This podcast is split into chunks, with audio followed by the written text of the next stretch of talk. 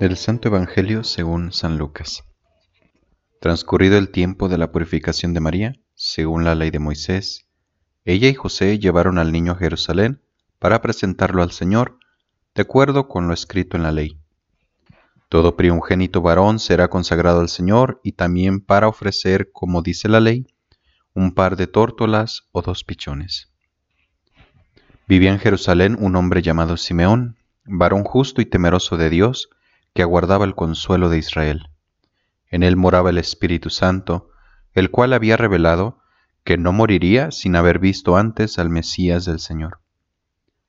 Movido por el Espíritu fue al templo, y cuando José y María entraban con el niño Jesús, para cumplir con lo prescrito por la ley, Simeón lo tomó en brazos y bendiciendo a Dios, dijo, Señor, ya puedes dejar morir en paz a tu siervo según lo que me habías prometido, porque mis ojos han visto a tu Salvador, al que has preparado para bien de todos los pueblos, luz que alumbra a las naciones y gloria de tu pueblo Israel.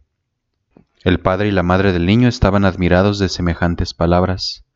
Simeón los bendijo y a María, la madre de Jesús, le anunció.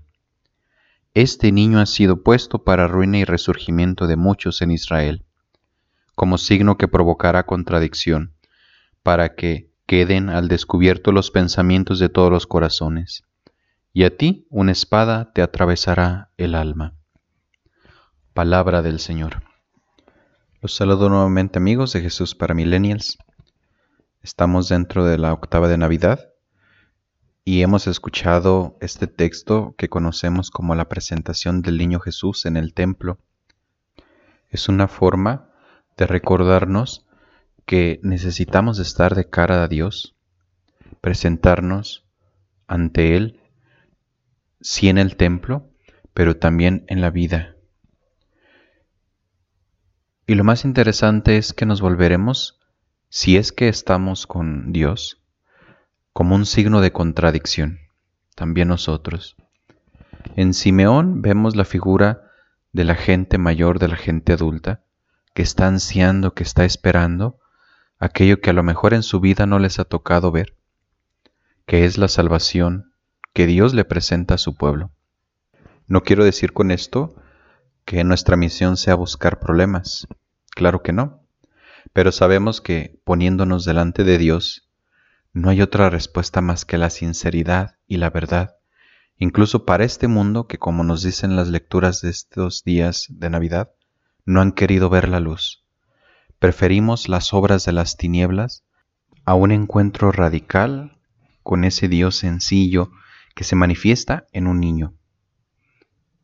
Y qué manera tan radical de presentarse de Dios ante nosotros, indefenso, pequeño, pero como signo de contradicción, pero sobre todo como auténtica liberación, que eso es lo que nos trae ponernos de cara a Dios.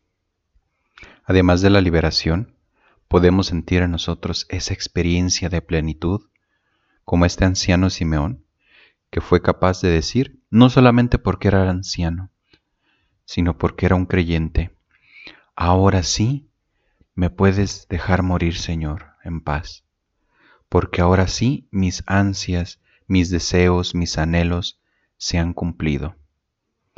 Es ahí donde encontraremos la verdadera vida, la vida en abundancia que Él nos ha venido a traer te invito para que, ya concluyendo este año civil y en este tiempo de Navidad, te des la oportunidad de revisar cada uno de tus días, cada recuerdo o experiencia que vienen a tu mente, a tu corazón, y que las vuelvas a experimentar. ¿Con qué sensación te quedas? ¿Alegría, tristeza, enojo, nostalgia, plenitud?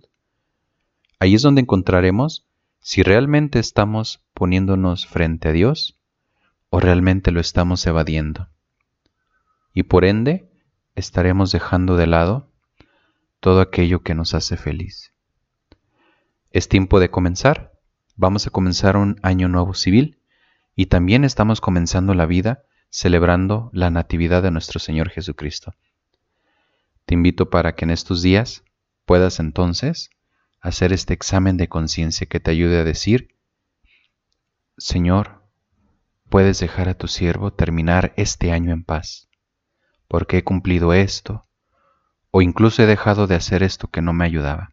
Y si no, aún es tiempo para renacer, para recomenzar.